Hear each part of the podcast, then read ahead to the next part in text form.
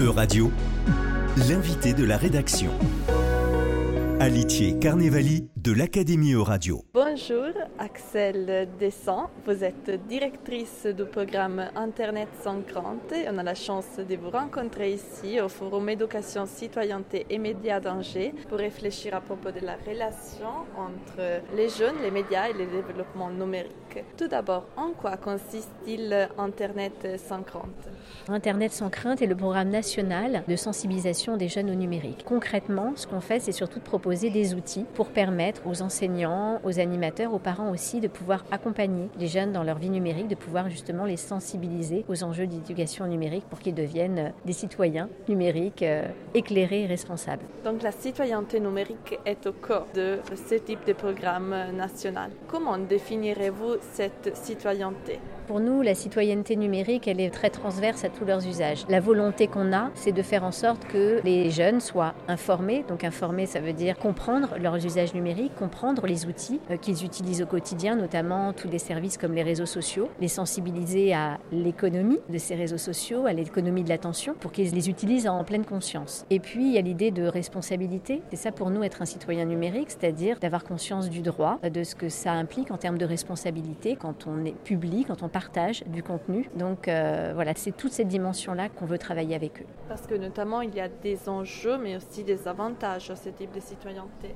Oui, tout à fait. L'enjeu, c'est vraiment qu'ils puissent l'utiliser en toute sécurité aussi. Donc, euh, savoir utiliser le numérique, c'est en connaître les opportunités, mais aussi en connaître les risques, le cadre pour pouvoir l'utiliser pleinement et avec tout le potentiel. Parce que les jeunes ont un usage aussi assez restreint finalement du numérique, euh, surtout à l'adolescence, assez auto-centré euh, sur leur univers et leur propre communauté. Donc, il y a des enjeux aussi à ouvrir leur horizon numérique. Et pourquoi est-il autant important de parler des citoyennetés numériques et d'avoir un programme comme Internet 50 aujourd'hui en France?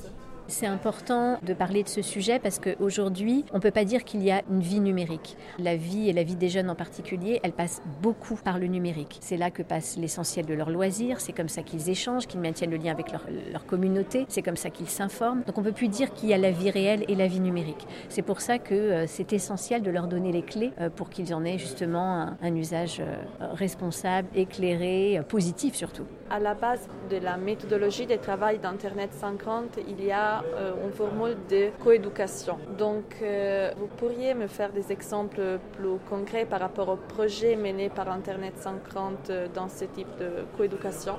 Alors nous, effectivement, on est très sensible à la question de la coéducation et ce qu'on entend par là, c'est euh, que des messages qui puissent être portés à l'école ou dans des espaces associatifs, dans tous les espaces en fait où vont se trouver les jeunes, puissent se retrouver aussi à la maison. Donc on essaye en fait à chaque fois de faire des outils euh, autour d'une thématique, qu'elle soit l'éducation aux médias, l'identité numérique, les réseaux sociaux, la culture numérique, le cyberharcèlement, d'avoir des outils euh, qui vont permettre d'adresser les jeunes dans un contexte scolaire, mais de construire aussi des outils qui vont permettre d'échanger en famille, d'ouvrir le dialogue et de donner des clés aux parents pour pouvoir aussi reprendre ces sujets à la maison et poursuivre ce travail d'éducation. Ce qu'on voudrait, c'est que où que soient les jeunes, à l'école, dans leur vie euh, culturelle, associative, sportive, à la maison, ils puissent retrouver en fait un discours cohérent et d'accompagnement. Quel exemple d'outils est-ce qu'on peut trouver sur votre site? Nous, on propose une centaine d'outils gratuits. Euh, on a un espace ressources où tous nos outils sont rangés par public parce qu'on adresse les enfants à partir de 6 ans euh, jusqu'au lycée. On a des outils pour les médiateurs éducatifs, pour les parents, par typologie euh, d'outils, parce qu'on va avoir des, parcours numériques clés en main, on a des guides, on a des vidéos, on a des serious games. Et vous avez également une page Instagram, donc euh, pourquoi cet euh, choix? On a développé cette année un compte Instagram pour vraiment adresser les parents, avec un discours spécifique à destination des parents. Donc c'est tout simplement le compte Instagram Internet sans crainte. Et là, on essaye d'avoir un discours très ciblé, déculpabilisant, pas moralisateur. Ça nous permet d'être en contact direct avec des de prendre leurs questions, d'écouter aussi leurs témoignages et d'apporter une réponse un peu euh, différente que sur d'autres réseaux sociaux où on va adresser plus euh, les réseaux éducatifs par exemple. Il y a qui derrière Internet 50 C'est qui qui euh, euh, réalise les outils qui sont mis à disposition par votre programme? Alors en fait, le programme Internet sans crainte est opéré par Tralalaire hein, depuis 2008. Euh, Tralalaire, on est une entreprise hein, de l'économie sociale et solidaire, mais dans le cadre de ce programme Internet sans crainte, on a une délégation de services publics. Donc toutes les ressources qu'on propose sont gratuites, mais on est surtout en fait une équipe d'experts de l'ingénierie pédagogique. C'est pour ça qu'on choisit surtout des outils numériques pour adresser ces sujets. Cette entreprise est au niveau national, c'est ça? Oui, euh, Tralaler est une entreprise euh, qui agit au niveau euh, national. On a un volet agence. Hein. on, développe aussi des ressources d'éducation, de sensibilisation pour des entreprises, mais aussi pour l'éducation nationale, pour des éditeurs. Et puis, on a ce volet sensibilisation numérique qu'on porte à travers ce programme que l'on, que l'on opère depuis 13 ans pour la Commission européenne dans le cadre d'un programme plus grand qui s'appelle le, le Safer Internet Programme. Et notamment sur euh, cette euh, collaboration européenne, est-ce que dans la réalisation de vos outils, dans la réalisation de vos programmes, vous vous inspirez ou vous collaborez avec euh, euh, d'autres programmes européens? Oui, tout à fait. Le fait de faire partie d'un grand programme européen qui rassemble en fait 38 pays, ça nous donne l'occasion de pouvoir échanger avec nos homologues européens, de pouvoir aussi euh, voir des sujets émergents de sensibilisation, de découvrir d'autres outils et puis de partager nos connaissances et nos ressources. Donc on, on travaille en collaboration et ça nous enrichit énormément sur les problématiques et les types d'outils qu'on peut développer. On peut voir des choses qui marchent à l'étranger, s'en inspirer pour mettre à la disposition du public français des outils équivalents. Et qu'est-ce que vous avez remarqué de cette collaboration européenne? Nous, on se retrouve plutôt bien placés au niveau européen, mais là je parle au niveau du CFR Internet Programme, parce que par rapport à nos homologues européens, on a quand même cette particularité, nous, de développer beaucoup d'outils numériques. Les autres CFR Internet Programme euh, dans les autres pays ont plutôt tendance à faire de la communication, des campagnes de sensibilisation. Donc finalement, ils sont toujours assez impressionnés par nos outils parce qu'on développe des choses assez riches pour des acteurs très divers, alors qu'eux vont plutôt adresser le grand public euh, sur des campagnes de sensibilisation. Et plus concrètement, vous vous êtes inspiré de quoi d'autres pays européens?